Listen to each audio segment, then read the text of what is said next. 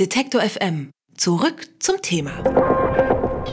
Forscher haben herausgefunden, es gibt Mottenlarven, die fressen Plastik. Das weckt natürlich die Hoffnung, einem unserer größten Umweltprobleme, nämlich Unmengen von Plastikmüll, mit Hilfe von Insekten beizukommen. Aber diese Larven oder diese Motten sind nicht die einzigen Nützlinge, die unsere Welt verändern könnten, sondern eigentlich zeigen Insekten uns immer wieder, dass die Natur ziemlich kreativ ist, wenn es um das Lösen von Problemen geht. Über die vielen Eigenschaften von Insekten, die für uns Menschen nützlich sind, spreche ich jetzt mit Andreas Wilczynskas. Er ist Professor für Insektenbiotechnologie an der Uni Gießen und Leiter der Fraunhofer Projektgruppe Bioressourcen. Hallo, Herr Wilczynskas. Guten Tag. Ist die plastikfressende Motte jetzt wirklich die Sensation? Nun, es ist in einem hochrangigen Journal publiziert worden. Wir sehen das nicht als die Sensation. Es gab schon vorher Berichte, dass zum Beispiel Mehlwürmer auch Styropor fressen können. Und man muss das auch ein bisschen mit Vorsicht genießen. Die große Wachsmotte Galeria melonella lebt ja als Parasit in Bienenstöcken mhm. und hat die Fähigkeit erworben, Wachs zu verdauen. Dass dabei auch Enzyme genutzt werden, die bestimmte Plastiksorten abbauen, aufbauen können, ist nicht weiter verwunderlich. Die Frage ist, ob sie sich auch davon ernähren kann. Plastik kommt ja in der Natur nicht vor.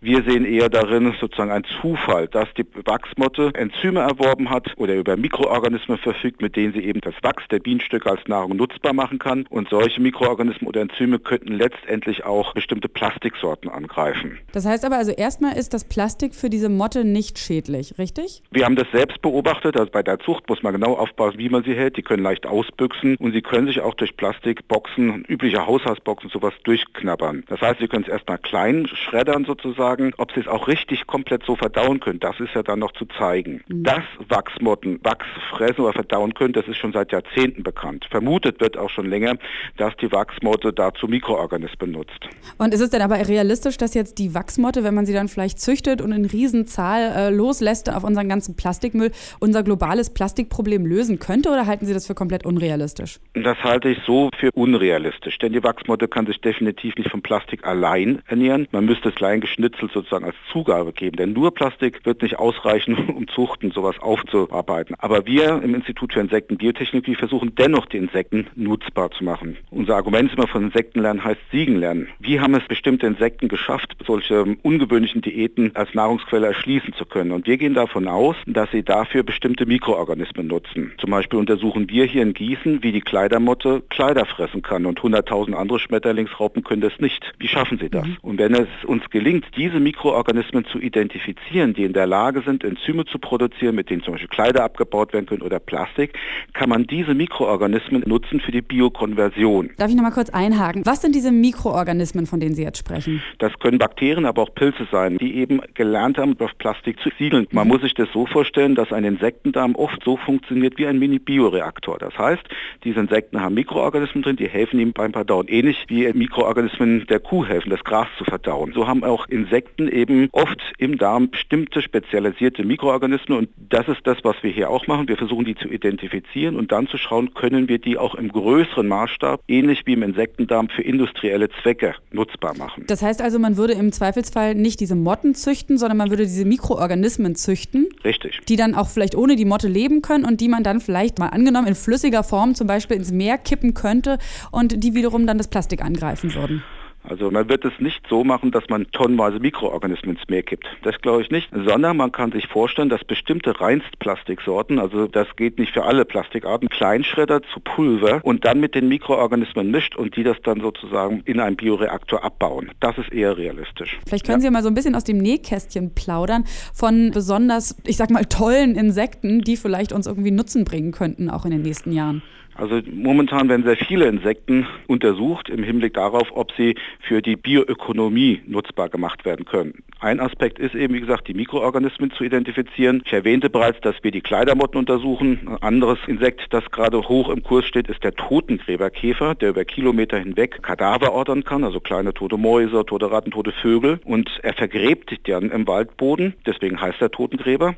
Und dann kann er diesen gesamten Kadaver erstmal chemisch konservieren, dass er nicht weiter verwest verwest. Und uns hat interessiert, wie kann ein Käfer ein Kadaver verdauen, der hunderte Mal größer ist. Das ist eine gigantische Leistung. Und da haben wir eben auch eine ganze Reihe von Mikroorganismen entdeckt, die der Käfer nutzt, um jetzt speziell diese Leistung zu erbringen, dass man einen riesen Fleischklops verdaut und als Nahrung für die Brut aufbereitet. Wir haben eine riesen Schatztruhe da aufgemacht, alleine mit dem Totengräberkäfer. Das heißt aber, Sie gehen quasi von dem Insekt und seinen Fähigkeiten aus und Sie denken nicht von den, sag ich mal, globalen Problemen her und dass Sie dann versuchen, so bestimmte Eigenschaften in Insekten zum Beispiel zu identifizieren? Also das ist so nicht richtig, sondern wir sehen Insekten auch als Chance, um das Welternährungsproblem zu lösen. Ein sehr gutes Beispiel ist die Waffenfliege Hermetia illocans. Die Menschheit wächst rapide, wir haben immer mehr Nutztiere, wir werden auf eine sogenannte Proteinlücke stoßen. Die Weltmeere werden leer gefischt. Also wie können wir in Zukunft die benötigten Mengen an Protein bereitstellen? Und die Waffenfliege zum Beispiel, die ist in der Lage, sich auch von Gülle zu ernähren. Die kann also Gülle fressen, bis sie eine gewisse Größe erreicht hat, dann verpuppt sie sich und dann kann man diese ernten. Es werden weltweit schon Fabriken gebaut, man nennt es Insektenfarming. Man nutzt also im großen Maßstab Insekten, um Gülle in Protein und Fett zu verwandeln. Ist das globale Problem, was Sie identifizieren, zuerst da und Sie suchen dann nach Möglichkeiten, dem beizukommen oder entdecken Sie Eigenschaften in Tieren und gehen dann weiter in Richtung Probleme, die existieren auf der Welt? Also im Hinblick auf die Proteinlücke war erst das Problem da und dann hat man überlegt, wie man das sozusagen mit Hilfe von Insekten lösen kann. Bei Insekten ist das Besondere, dass sie keine Treibhausgase produzieren, auf kleinstem Raum kultiviert werden können, kein Wasser brauchen. Also wenn Sie alle diese ökologischen Faktoren zusammennehmen, man spricht von einem ökologischen Fußabdruck, sind die Insekten wesentlich besser als jetzt Protein mit Hilfe von Rindern oder so zu erzeugen. Wir haben gerade einen Durchbruch erzielt, in dem die europäische Food and Safety Administration, also die Sicherheitsbehörden zugelassen haben, dass solche Larven auch für die Aquakultur genutzt werden können. Das heißt, sie können jetzt salopp gesprochen aus Gülle Fliegen züchten, daraus Protein gewinnen und das dann nutzen, um jetzt zum Beispiel Lachse und andere Fische zu füttern. Und dadurch brauchen sie jetzt zum Beispiel kein Fischmehl. Da gibt es mhm. sehr große Alternativen. Und um eure Frage zu beantworten, oft ist es so, dass wir einen speziellen Markt haben, dass also Interessenten bestehen und wir gucken, können wir mit Hilfe von Insekten da was Neues finden. Bekannt ist, dass wir Insekten untersuchen als Quelle für neue Antibiotika, aber auch die Nutzung von Insekten als Quelle für neue Enzyme und letztendlich für die Bioökonomie, das ist ein boomendes Gebiet. Fest steht auf jeden Fall, Insekten haben erstaunliche Fähigkeiten und sind immer wieder inspirierend für die Arbeit von Wissenschaftlern. Was wir uns von ihnen wirklich erhoffen können und wie die Forschung an ihnen funktioniert, das hat uns Andreas Wilczynskas, Professor für Biotechnologie an der Uni Gießen, erklärt. Vielen Dank. Ich danke. Alle Beiträge, Reportagen und Interviews können Sie jederzeit nachhören im Netz auf detektor.fm.